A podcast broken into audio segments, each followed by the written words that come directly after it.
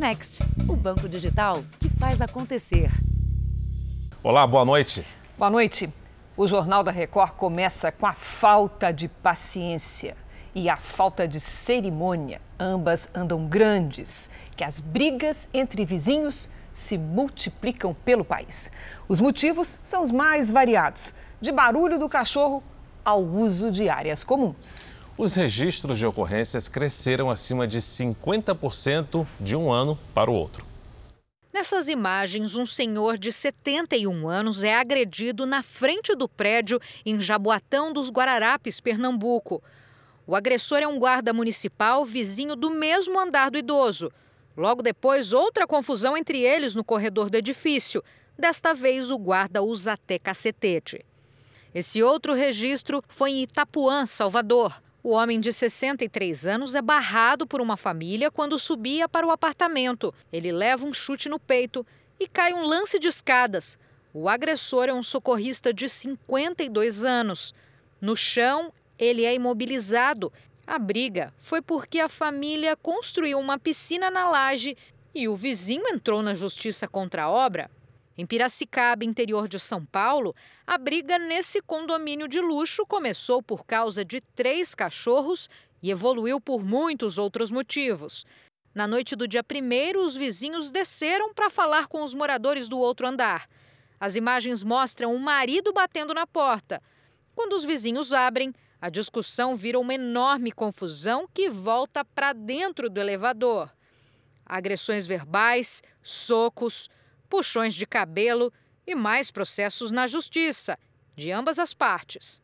Um levantamento feito em condomínios apenas no estado de São Paulo mostra que nos últimos dois anos as ocorrências aumentaram mais de 50%. No último trimestre de 2020, foram 412 casos. No último trimestre de 2021, foram 625. Um período em que as famílias ficaram mais em casa e que a tolerância e o diálogo parecem ter se esgotado. Este especialista em segurança diz que os problemas mais comuns são barulho e a convivência em áreas comuns pequenos desentendimentos que, ao longo do tempo, saem do controle. O barulho realmente é um primeiro caso, o grande caso, é justamente por conta de que as pessoas estão em casa, né, na pandemia, e também outras que trabalham em casa. Né? Então, se virou aí uma, uma questão, um, um conflito muito grande. Né? Uns preferem ali com um ambiente mais calmo, poder gravar ou fazer uma reunião, e às vezes não conseguem. Né? Então, esse é um tipo muito comum. Segundo ele, algumas ações preventivas podem ajudar a evitar situações assim.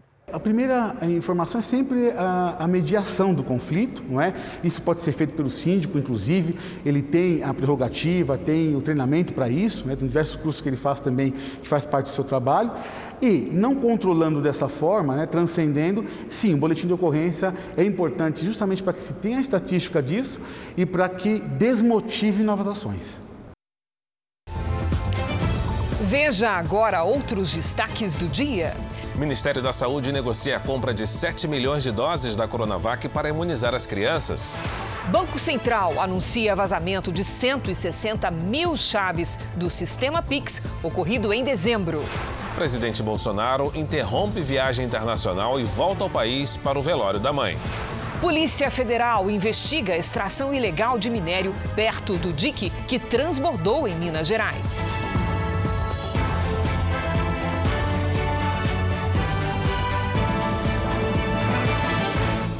Oferecimento: Bradesco. Abra sua conta grátis pelo app.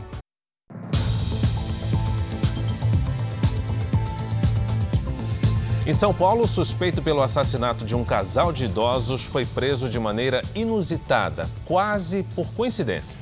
Ele ficou nervoso e despertou a desconfiança dos policiais ao passar por uma blitz de rotina.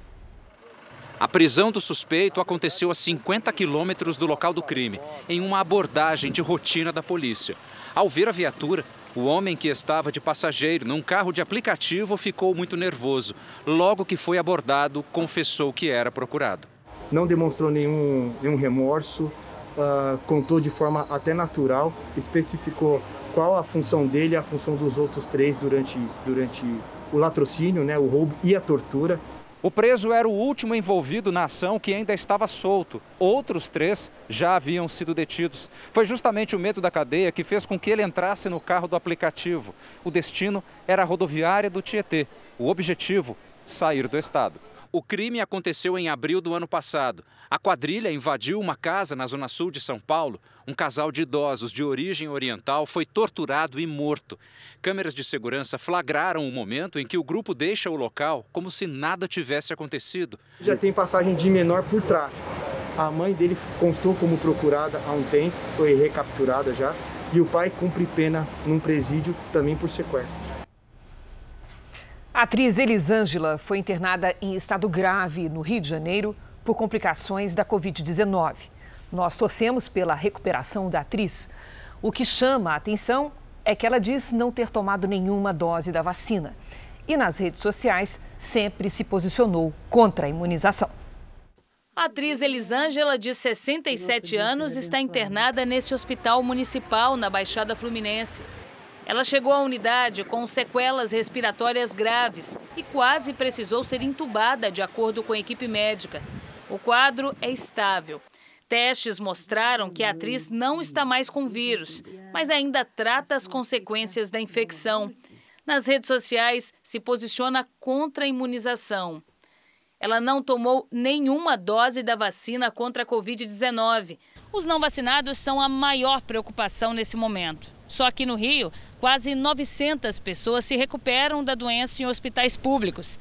88% delas não tomaram a segunda dose ou a dose de reforço. Mais da metade nem deu início à imunização. O avanço da variante Ômicron tem provocado um aumento no número de internações em todo o país. Um levantamento da Fiocruz mostrou que Pernambuco está na zona de alerta crítico, com ocupação de leitos acima dos 80%. Outros sete estados e o Distrito Federal estão na zona intermediária. Especialistas alertam para a importância de tomar todas as doses da vacina, incluindo a de reforço. Uma pessoa não vacinada tem 20 a 30 vezes mais chances de internar e, obviamente, né, podendo evoluir para um quadro mais grave, necessitando de UTI e até de morte. O Ministério Público de Munique, na Alemanha, investiga 42 religiosos católicos por suposto envolvimento em casos de pedofilia. A origem da apuração é a mesma que implicou o Papa Emérito Bento XVI em um suposto acobertamento. A investigação tem como base um relatório independente encomendado pelo Vaticano, que identificou padres e bispos católicos ainda vivos que podem ter tido envolvimento em abusos sexuais contra menores. Segundo o documento, quase 500 crianças foram vítimas de pedofilia entre 1945 e 2019 na Arquidiocese de Munique e Freising, na Alemanha. Todos os casos teriam sido encobertos por religiosos do alto escalão da Igreja Católica. Em quatro dos supostos abusos, o acobertamento teria tido a colaboração do Papa Emérito Bento XVI, que foi arcebispo de Munique ainda sob o nome de batismo Joseph Ratzinger. Bento XVI, que renunciou ao papado e hoje, aos 94 anos, vive no Vaticano, nega as acusações por meio de seus advogados. Os chefes das diplomacias da Rússia e dos Estados Unidos se encontraram hoje na Suíça. O objetivo é diminuir as tensões diante de uma possível invasão russa à Ucrânia.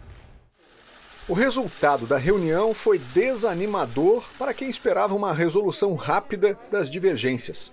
Em Genebra, o ministro das Relações Exteriores da Rússia, Sergei Lavrov, e o secretário de Estado norte-americano, Anthony Blinken, aceitaram continuar as tratativas e jogaram para a próxima semana qualquer definição. Os russos voltaram a negar qualquer tentativa de invasão ao território ucraniano, mas prometem ações militares caso não tenham as exigências atendidas. Uma delas é a retirada de tropas estrangeiras da OTAN de dois países, a Bulgária e a Romênia. Para demonstrar força, Moscou realiza exercícios militares com Belarus e já divulgou um terceiro treinamento naval com iranianos e chineses no Oceano Índico. Os Estados Unidos têm alertado sobre uma inevitável invasão russa à Ucrânia desde o ano passado. Washington ainda tem deixado claro que uma tomada de território seria um erro grave por parte dos russos e promete que Moscou pagaria um preço alto. Em paralelo, norte-americanos buscam negociações com aliados para possíveis sanções. Veja a seguir: o carnaval é adiado para abril em São Paulo e no Rio de Janeiro. E também cresce o número de explosões em postos de combustíveis no estado de São Paulo. Exclusivo: Polícia Federal investiga se houve extração ilegal de minério perto do dique que transbordou em Minas Gerais.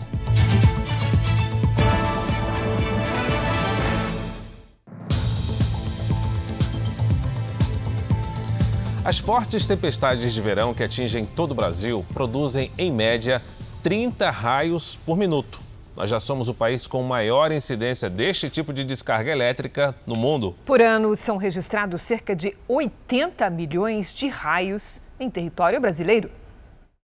A imagem foi feita por um morador de Goiânia. Primeiro, um clarão. Logo depois, o estrondo. De acordo com a concessionária de energia, no ano passado, só em Goiás, foram mais de 5 milhões de raios, quase 21% a mais que em 2020. O Brasil é o país com a maior incidência de raios no mundo. São, em média, quase 80 milhões todos os anos. A época mais comum é justamente agora, o verão, por causa do calor e da umidade.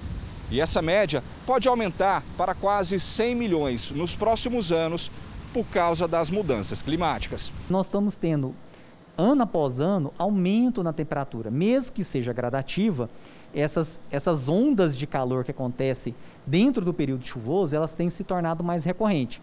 A consequência é que o número de mortes causadas por raios também deve aumentar. Hoje, são em média 110 óbitos por ano. Em Santa Isabel, no interior do Pará, uma mulher morreu depois que um raio caiu na casa dela. Em Bragança, nordeste do Pará, uma casa e uma escola foram atingidas por uma descarga elétrica. Estava o meu filho de dois meses, a minha filha de quatro, cinco anos, minha esposa e eu. Em Timbó, Santa Catarina, um raio caiu não duas, mas sete vezes no mesmo local. Este engenheiro eletricista diz que para evitar acidentes é importante não usar o celular quando ele estiver conectado. E se cair um temporal, o melhor é não sair de casa. Aquelas pessoas que já estão na rua, nós aconselhamos que elas procurem um local abrigado, né, que elas não fiquem em campo aberto e que elas evitem também se abrigar debaixo de árvores isoladas, porque a árvore, por ter uma altura maior, ela é mais suscetível à ocorrência de raios incidirem sobre ela. Um parque estadual do Paraná está em alerta para evitar acidentes, como o que ocorreu na região dos cânions de Capitólio, em Minas Gerais. O local também conta com paredões de rochas semelhantes ao da cidade mineira. Dez pessoas morreram e 27 ficaram feridas no desastre em Capitólio. O caso acendeu o sinal de alerta em vários pontos do Brasil. O Parque Estadual de Vila Velha, em Ponta Grossa, a 90 quilômetros de Curitiba, é famoso pelos paredões que chegam a 30 metros de altura. O nome vem das formações rochosas, que lembram uma cidade medieval, com castelos e torres em ruínas.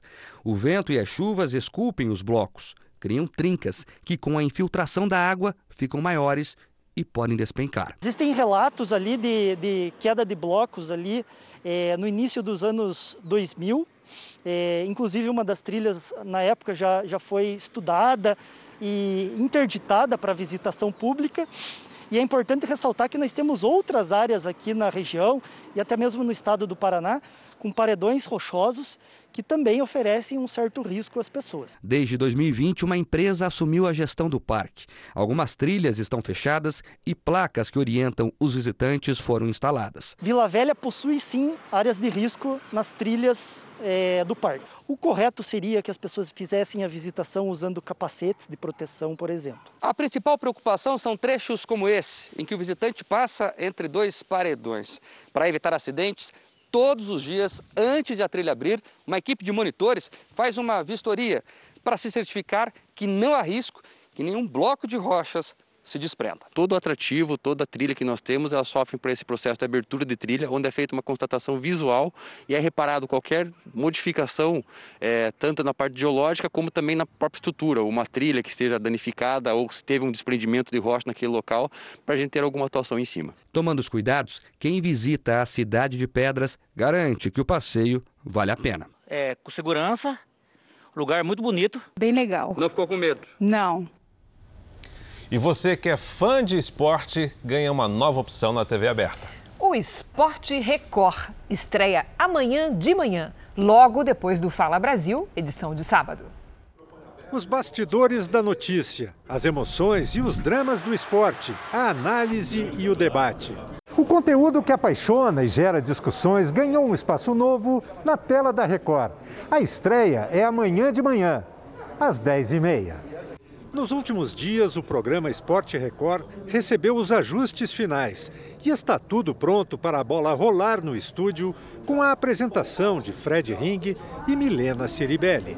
A expectativa está muito grande, estamos todos muito felizes de termos novamente um programa dedicado ao esporte aqui na Record. É, tudo sendo finalizado, né? Matérias, é, novidades que vocês vão ter que ficar ligados para assistir. A promessa que a gente tem tido entre nós, entre o grupo que está muito animado, é de trazer futebol com a linguagem que o torcedor merece, a que ele tem com os amigos, a que ele tem em casa. Reportagens, muita interatividade e a opinião dos comentaristas. No Esporte Record, destaque para os campeonatos paulista e carioca.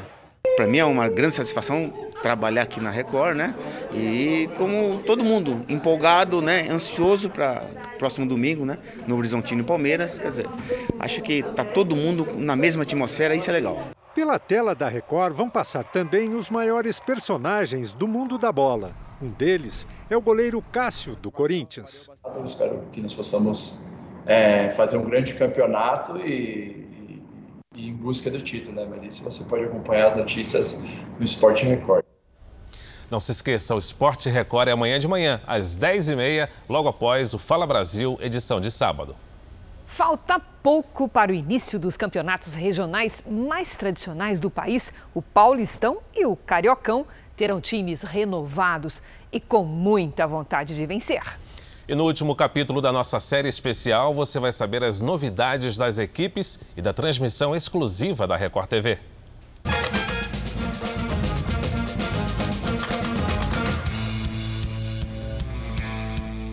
São os últimos ajustes, os últimos treinos antes do começo do Paulistão. E as equipes vêm preparadas. O São Paulo, atual campeão, não quer abrir mão da taça e vai fazer de tudo para manter o título.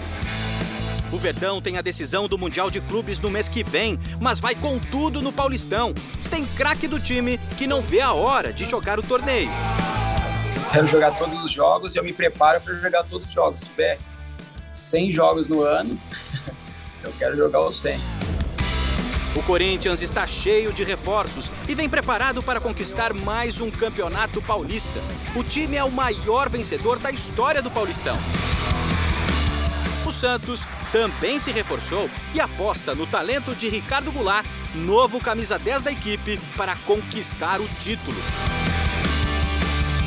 E os times do interior têm tudo para surpreender e tornar o Paulistão ainda mais disputado. Bora! Quem também se reforçou é a equipe da Record TV, que começa uma transmissão exclusiva a partir do próximo domingo, na partida de estreia do Paulistão, entre Palmeiras e Novo Horizontino. Estou chegando aqui na casa de um novo companheiro que vai arrebentar nas transmissões da Record. Querem ver? A transmissão vai ser especial por causa desse rapaz aqui, ó. Eita, meu povo! Márcio Canuto! tá feliz, meu amigo? Tô, tô muito feliz. tá empolgado? É uma volta interessante, é uma volta de repente à minha origem, que era o futebol, que eu faço certo. desde os 16 anos. Este calor humano, reforçado pelo nosso time de repórteres, vai tomar conta da sua TV com transmissões na quarta e no domingo. E nas plataformas digitais, uma cobertura do Paulistão inovadora, cheia de emoção, com destaque para a alegria do futebol, com Zé Luiz ocupando todos os espaços no pré e no pós-jogo. E quando a bola rolar, Silvio Luiz vai entrar em campo com mais dois talentos do humor. Estamos nós aqui, tá o Carioca e tá o glorioso Bola. Quero ver que bicho vai dar isso aí. Com certeza não vai faltar animação. O campeonato tem que começar com todo o gás. O ano novo tem que começar com alegria, vibração, entusiasmo. Isso o futebol possibilita. E vamos lá, vamos de frente dando um abraço para todos vocês. Uh! Aqui no Rio, o Cariocão deste ano promete ser um dos mais emocionantes de todos os tempos. Nele, teremos a rivalidade nos clássicos, a chegada de reforços, a descoberta de novos talentos e muita vontade de vencer. Tive o prazer de jogar essa competição muitos anos. É um mar, sem dúvida, é um mar charmoso. Tem essa, essa, esse carinho do torcedor, essa particularidade, a, a rivalidade. Os outros também têm, mas o, o Carioca é diferente.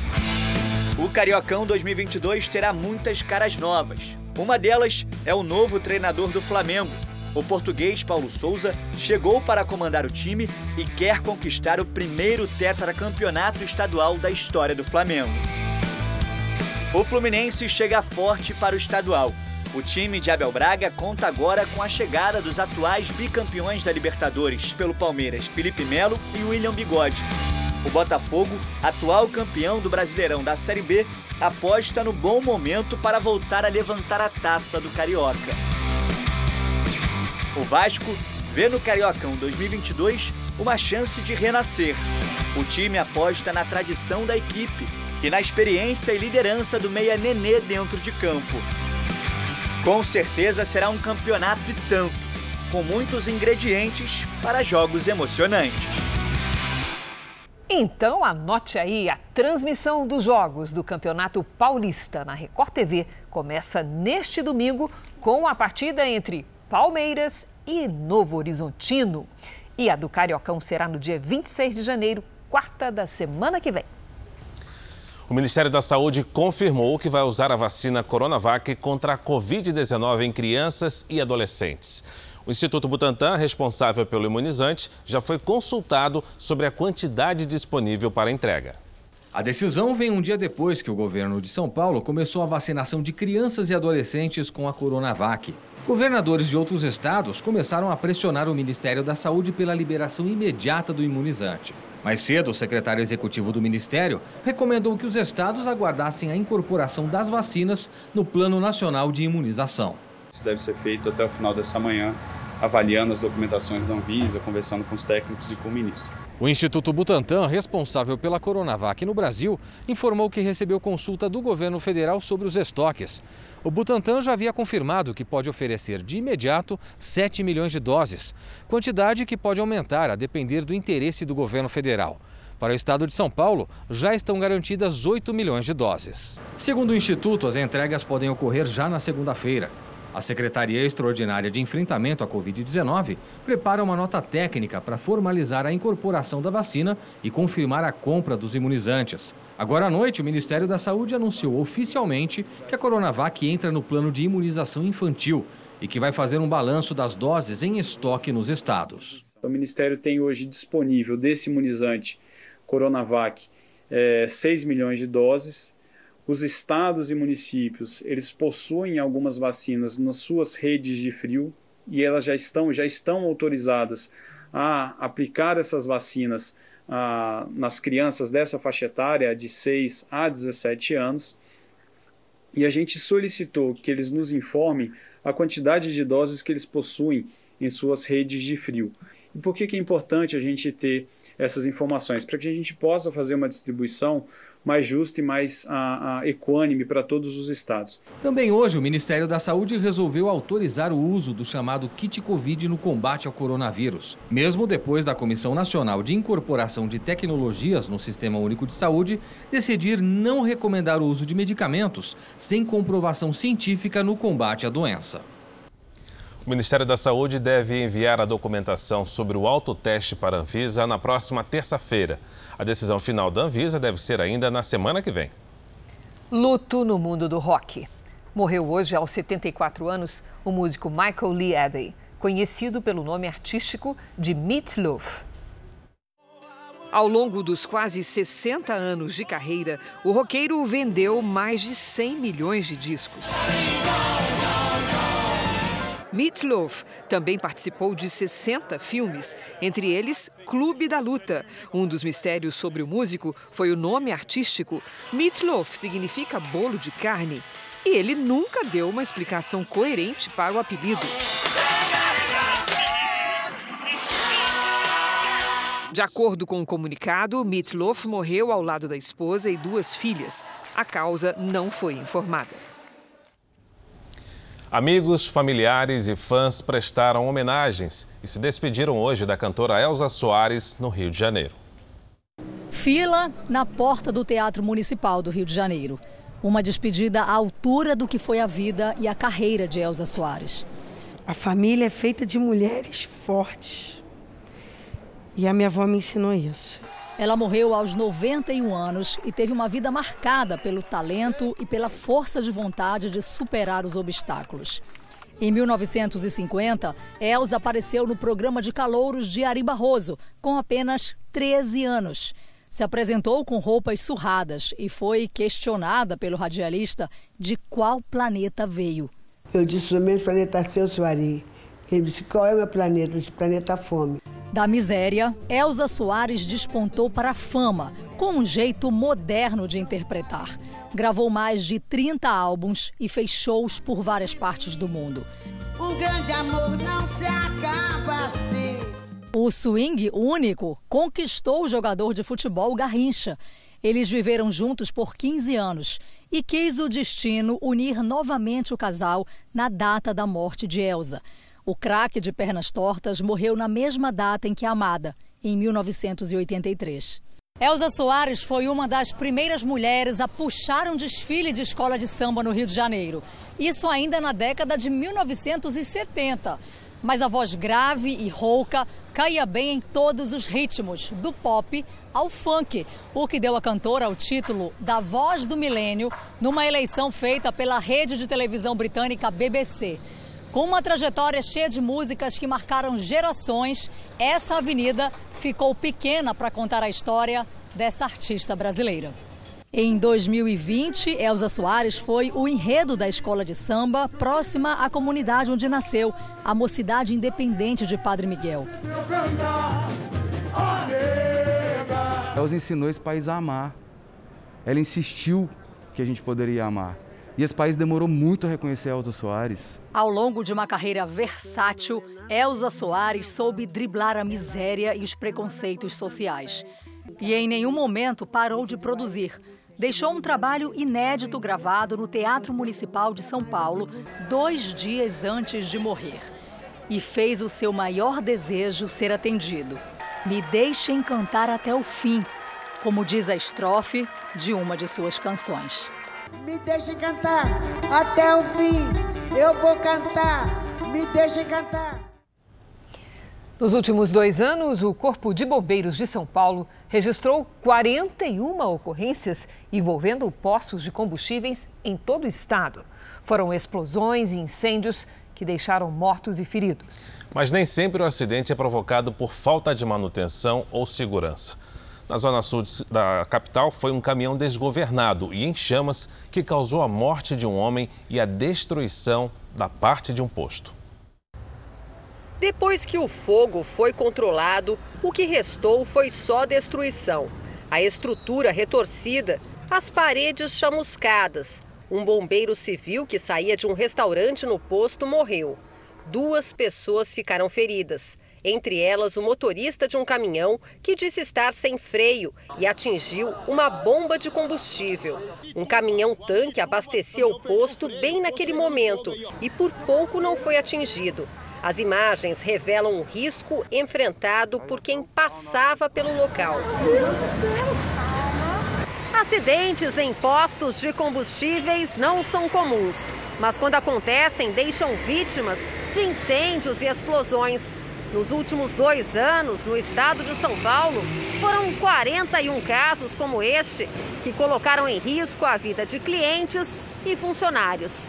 Um dos acidentes mais graves aconteceu em junho do ano passado. Uma pessoa morreu e 22 ficaram feridas em Rio Claro, no interior paulista. Um caminhão estacionado num posto e carregado com produtos químicos explodiu. O clarão pôde ser visto de longe. Já aconteceu em postos de combustíveis de todo o país. Basta uma faísca. Os maiores riscos ainda são as colisões de veículos, o cigarro e o uso do celular durante o abastecimento no posto. Todas as vezes que os peritos da polícia, da Polícia Civil ou de outras instituições, né, chegam para fazer a perícia de um local de um acidente envolvendo produtos perigosos, se constata na maioria das vezes que se tratou de imprudência e negligência. O frentista, ele, ele deveria, na hora de abastecer, ele deveria a, é, informar o, o, motorista né, do, do veículo que ele não deveria fumar e não deveria usar o, o celular. O setor de transportes tem se apoiado cada vez mais na tecnologia para tentar conter a ação dos assaltantes. Mas os criminosos também usam essa mesma tecnologia para roubar caminhões de carga monitorados por empresas de segurança. Nos últimos anos, seis caminhões desta empresa foram roubados durante o transporte de cargas, um prejuízo de mais de 1 milhão e 500 mil reais. Todos os veículos tinham rastreadores, mas nenhum foi recuperado até hoje. Para você conquistar um, um valor desse demora tempos e anos. Aí simplesmente leva, né? Leva embora. É o dia a dia constante aí do de quem está querendo trabalhar, mas eles não deixam. De janeiro a setembro do ano passado, foram registrados quase 5 mil roubos de carga no estado de São Paulo. No início desta semana, a polícia recuperou um caminhão com produtos hospitalares. A carga estava avaliada em mais de 900 mil reais. Como medida de controle e segurança, muitos caminhões de carga possuem rastreadores e são monitorados por meio de satélites. E para realizar roubos, os criminosos então utilizam outro aparelho, chamado jammer, que tem o poder de bloquear os sinais do GPS e impedir que esses veículos sejam localizados pela polícia. O jammer é o mesmo equipamento usado por forças de segurança e instalado em presídios, por exemplo, para bloquear os sinais de celular. Só que o modelo utilizado pela criminalidade, conhecido informalmente como capetinha, tem tamanho reduzido e é portátil. Apesar de proibido no Brasil, é oferecido em vários sites na internet. Esse equipamento que é utilizado pela criminalidade, ele eh, entra dentro do Brasil através do contrabando e ou por transporte pessoal nas fronteiras ou através de compra, através de, de pelos correios ou por algum outro sistema de entrega que vem também de uma forma é, ilícita. Os rastreadores modernos já têm um programa que detecta a aproximação do bloqueador. Quando isso acontece, o caminhão dispara uma sirene. O sistema de combustível é desligado e o veículo para, sem possibilidade de ser religado. Mas além dos sistemas anti-jammer já no mercado, o combate a este tipo de crime passa também por uma legislação mais rígida para quem comercializa ou é flagrado com o equipamento. Existe um projeto de lei é, no, na Câmara dos Deputados em que é, há assim a possibilidade, se assim for aprovado, a penalização para esse tipo de uso até a posse de equipamento. A Polícia Federal apreendeu hoje no interior de São Paulo um helicóptero com quase 300 quilos de cocaína. A operação aconteceu após denúncias de uma aeronave pousando e decolando com frequência em uma plantação de cana na cidade de Rancharia. O helicóptero está registrado na ANAC em nome de uma empresa de serviços de escritório na cidade de Araguaína, em Tocantins. Quatro pessoas foram presas. Os animais também viraram vítimas das fortes chuvas que atingem boa parte do país. No Pará, moradores e voluntários trabalham para resgatar e cuidar daqueles que ficaram para trás. Na zona rural do município de Bom Jesus do Tocantins, sudeste paraense, produtores rurais tentam resgatar as criações que conseguiram sobreviver à enchente. Olha o outro gado ali, ó, dentro daquela moitinha ali, ó, tem um gado se batendo ali, nós vamos pegar.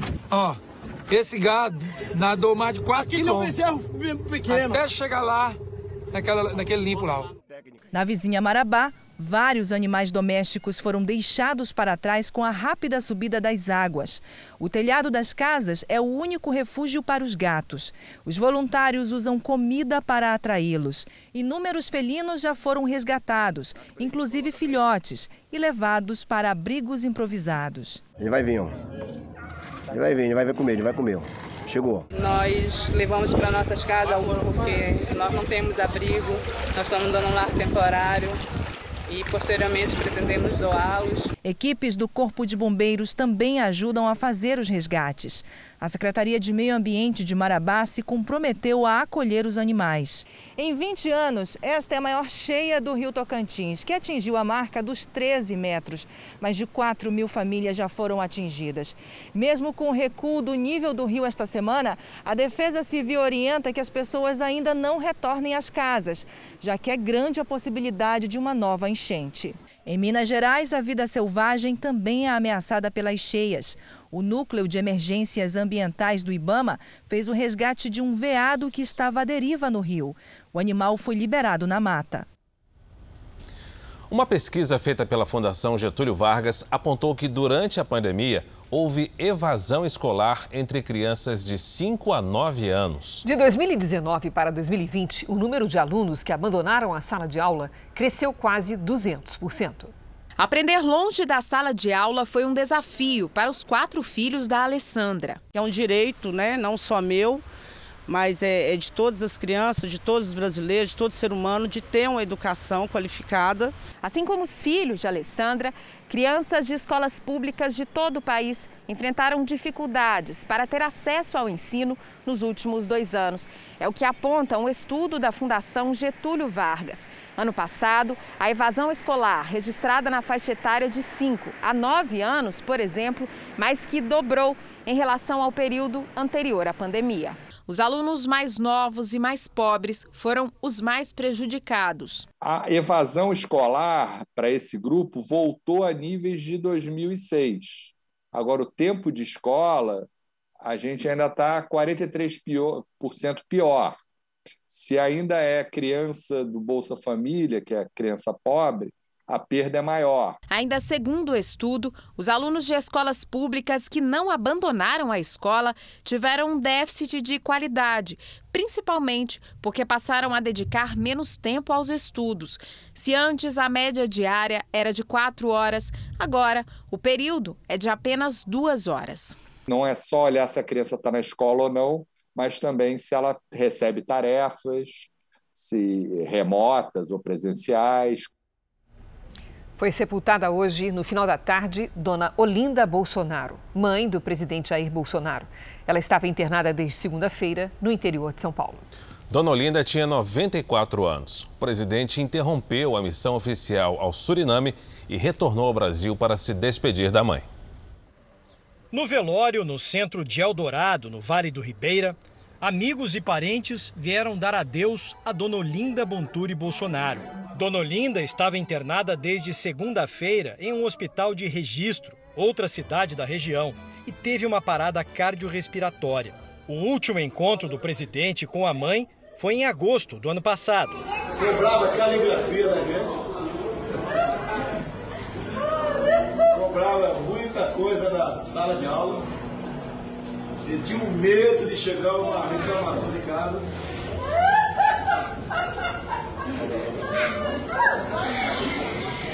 Bolsonaro chegou a dizer que poderia ser a última vez que veria Dona Olinda, que já não o reconhecia mais. O presidente Jair Bolsonaro recebeu a notícia da morte de Dona Olinda de madrugada, durante a visita oficial ao Suriname. O presidente também iria à Guiana, mas cancelou a viagem e antecipou a volta ao Brasil para se despedir da mãe. O presidente deixou o Suriname cedo, chegou a São Paulo no início da tarde e foi de helicóptero para Eldorado. Dois filhos do presidente, netos de Dona Olinda, Flávio e Jair Renan, também vieram. Nas redes sociais, Bolsonaro recebeu a solidariedade de políticos. Entre eles, alguns dos possíveis adversários nas próximas eleições. Às quatro e meia da tarde, começou o cortejo até o cemitério. O presidente fez todo o trajeto a pé com a primeira-dama. Às cinco da tarde, o corpo de Dona Olinda foi sepultado. Termina hoje o prazo para o presidente Jair Bolsonaro sancionar o orçamento deste ano. O repórter Matheus Escavazini tem as informações. Boa noite, Matheus. Boa noite, Cris Fara. O texto aprovado pelo Congresso em dezembro prevê um fundo eleitoral de 4 bilhões e 900 milhões de reais. 1 bilhão e 700 milhões foram reservados para reajustes de carreiras públicas. A questão é saber quais servidores receberão esse reajuste.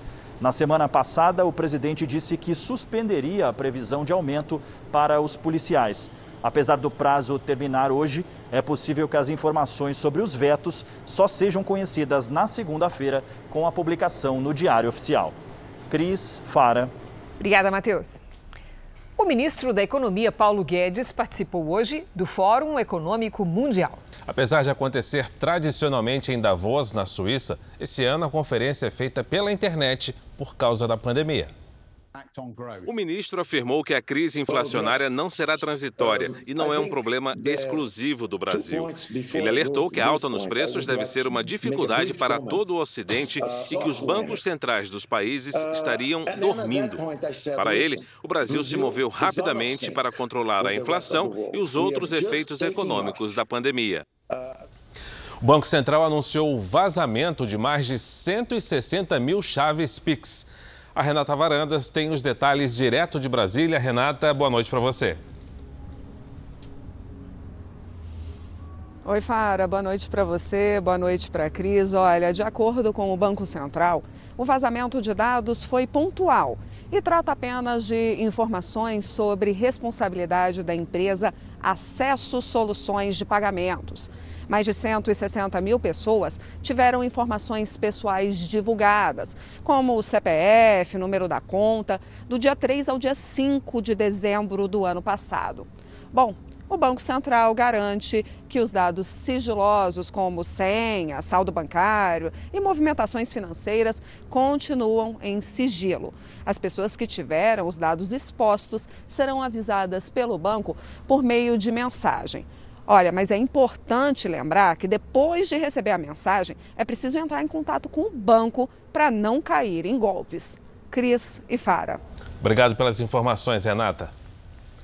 O PDT lançou hoje a pré-candidatura de Ciro Gomes à presidência da República. Por causa da pandemia, a convenção reuniu poucos convidados na sede do partido em Brasília e foi transmitida pela internet. O agora pré-candidato à presidência já foi deputado estadual e federal. Também ocupou os cargos de prefeito de Fortaleza, governador do Ceará, ministro da Fazenda e da Integração Nacional. É a quarta vez que Ciro disputa a presidência. Ele disse que vai trabalhar pelo equilíbrio fiscal, pretende unificar programas sociais e criar uma nova renda mínima. Além disso, prometeu atuar contra a corrupção. Ao lado de um gabaritado grupo de juristas, cientistas políticos e homens públicos, estou elaborando um plano de combate à corrupção, que co colocarei em discussão pública até o próximo mês de março, apoiada no resgate da institucionalidade, isenção e na capacidade de trabalho dos órgãos de controle. Os ministros da saúde dos países europeus irão se reunir para discutir o avanço da Omicron no continente.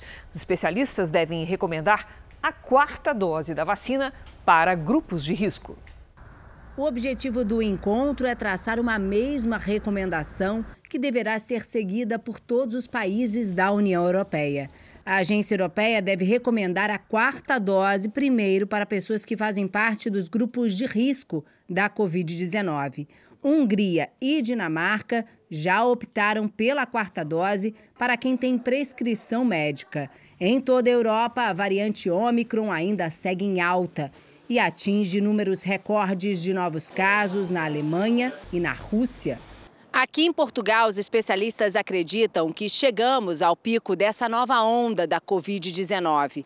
Nesta quinta-feira, o país teve o maior registro de novos casos em 24 horas, quase 60 mil, e o maior número de óbitos dos últimos 11 meses.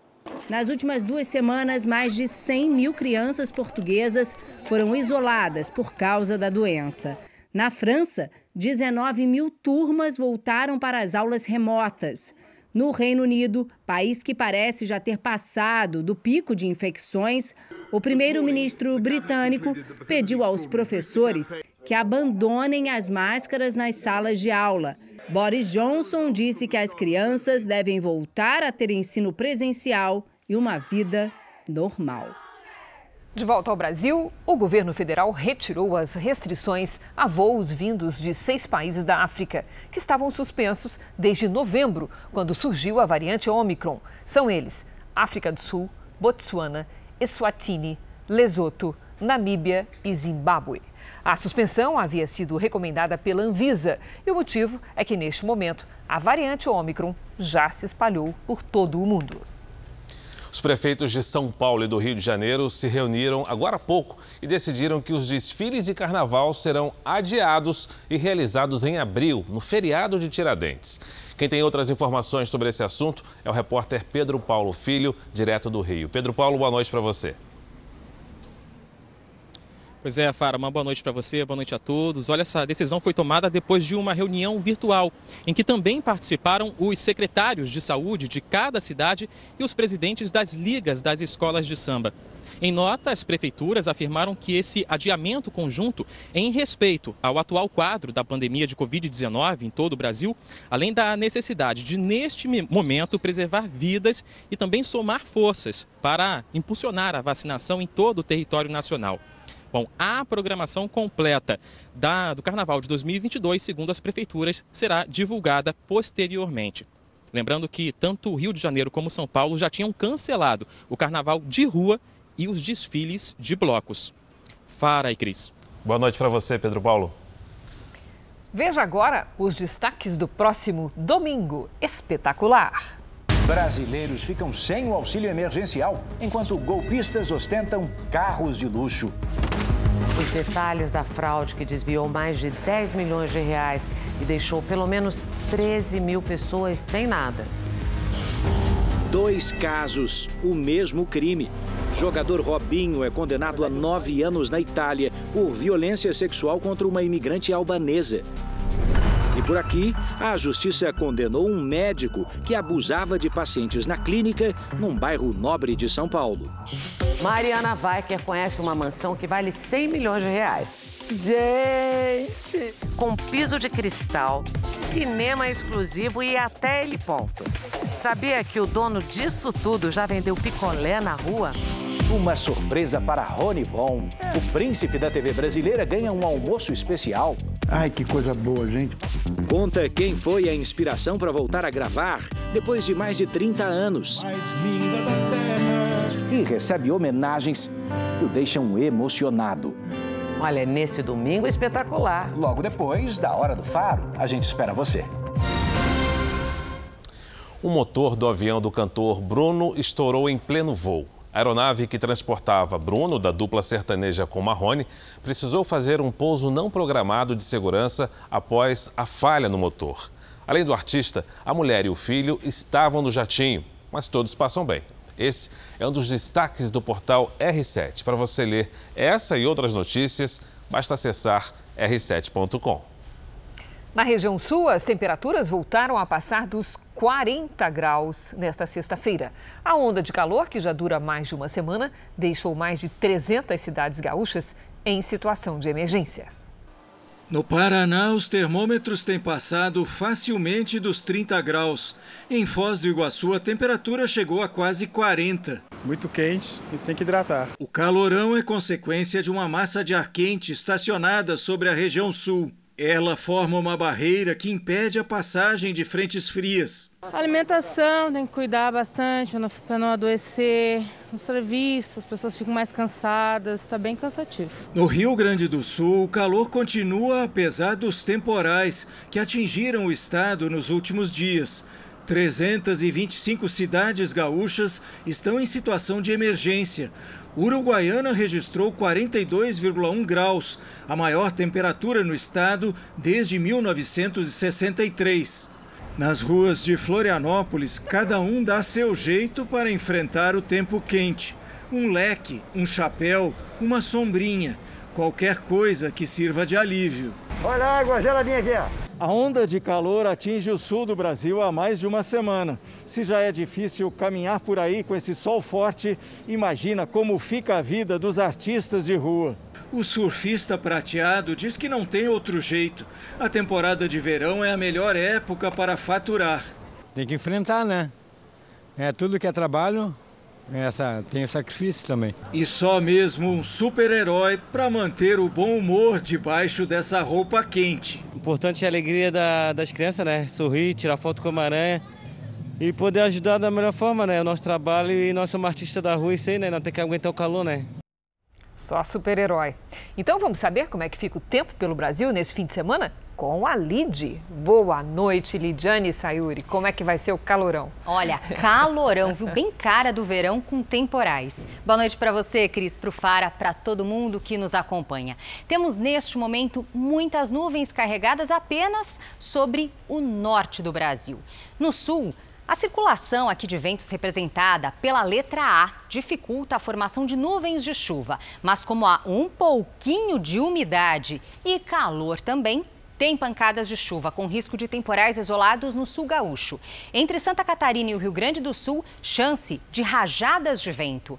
Tempo instável entre Amazonas, Acre e Rondônia, além do litoral do Amapá, onde também chove forte. Sábado de sol sem chuva apenas nas áreas claras do mapa. Porto Alegre é de longe a capital mais quente deste sábado, com máxima de 40 graus e chuva a qualquer hora. O segundo lugar mais quente será Boa Vista, com sol 36 graus e chuva a partir da tarde. Em Belo Horizonte, tempo firme pela manhã e chuva à tarde. Faz 32. Em Vitória, sol, calor e chuva rápida, também à tarde. Máxima de 31. Sábado de sol e calor e chuva em Campo Grande, com 35. Em Teresina, chuva com trovoadas e 33. Até semana que vem, as temperaturas passam facilmente dos 30 graus em São Paulo. No sábado, chove rápido à tarde, faz até 32 graus. No domingo, 33. Vamos ao tempo delivery? A Vitória é da cidade de Porta Linda, no interior de São Paulo, e quer saber a previsão, Lidiane. Vamos lá, Fara. Olha só, Vitória aqui na tela.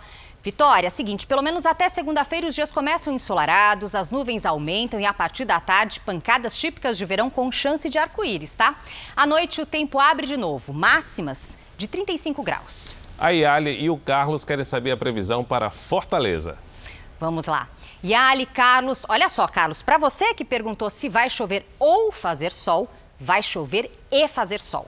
A chuva mais forte está prevista para este sábado. Pode chover já pela manhã, máxima de 31 graus. O domingo começa com sol e à tarde tem pancadas, faz 30. Participe você também do Tempo Delivery pelas redes sociais. Mande a sua mensagem com a hashtag você no JR. Boa noite, gente. Até amanhã. Até Boa amanhã, noite, Lidiane. Se encontra aqui, Lidia. Até. Veja agora essa história incrível. Um homem de 57 anos passou mais de um dia inteiro boiando depois de sobreviver ao tsunami que atingiu a ilha de Tonga, no Oceano Pacífico. Pelo menos três pessoas morreram. Lisala Folau, nascido no arquipélago de Tonga, foi arrastado para o mar pela força do tsunami. Ele tem dificuldade para se locomover, mas conseguiu se agarrar a um tronco de árvore que o ajudou a flutuar até a ilha novamente. Foram 27 horas no mar. O tsunami foi provocado pela erupção de um vulcão submarino no último sábado. Vilarejos inteiros foram destruídos.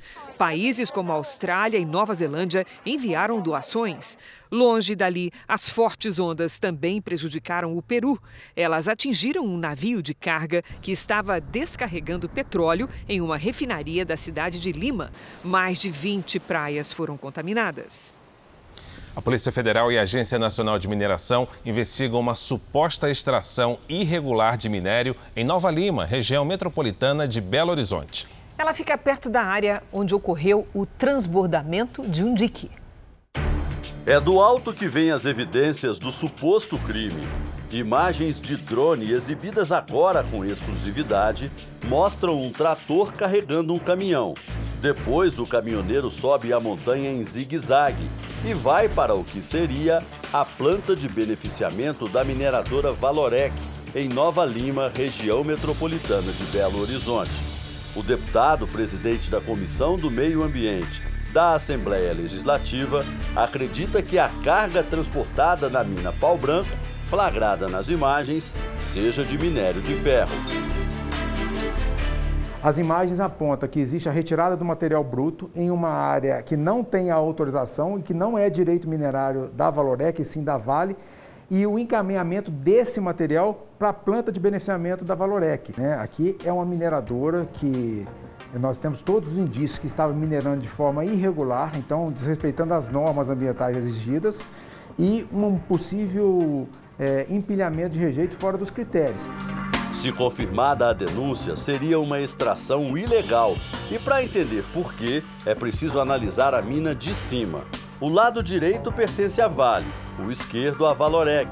A parte vermelha é a área da expansão feita pela Valorec dois anos atrás. Mas a licença era apenas para empilhar rejeitos e não para explorar minério, ainda mais no terreno que é da Vale. Em fevereiro, a Assembleia Legislativa pretende fazer uma audiência pública para ouvir ambientalistas, os representantes das mineradoras e peritos das polícias federal e civil. Uma das propostas é descobrir que tipo de relacionamento existia entre a Vale e a Valorec, quando começou a suposta extração ilegal de minério e qual foi o lucro que as duas empresas tiveram. A área examinada fica perto do dique que transbordou em 8 de janeiro, inundando e interditando por dois dias a BR-040, que liga Minas Gerais ao Rio de Janeiro. A investigação vai mostrar se existe relação entre o transbordamento e a exploração de minério. Só na Polícia Civil, dois inquéritos estão em andamento. Um deles apura o que pode ter provocado o transbordamento a outra linha de investigação é para saber se houve danos ambientais e quais seriam.